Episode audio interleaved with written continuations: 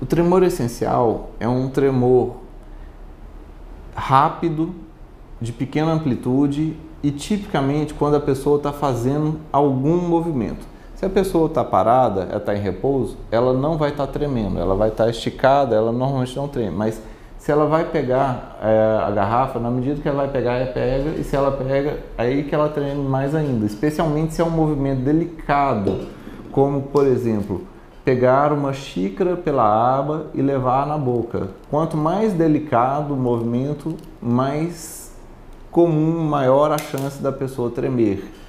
Quanto mais ansiosa a pessoa está, maior a chance dela tremer. Por exemplo, a pessoa ela vai apresentar em público alguma coisa, ela está nervosa, aí ela começa a tremer.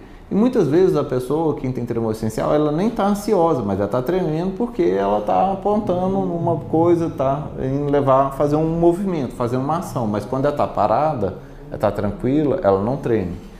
O tremor essencial é um tipo de tremor tipicamente genético e familiar.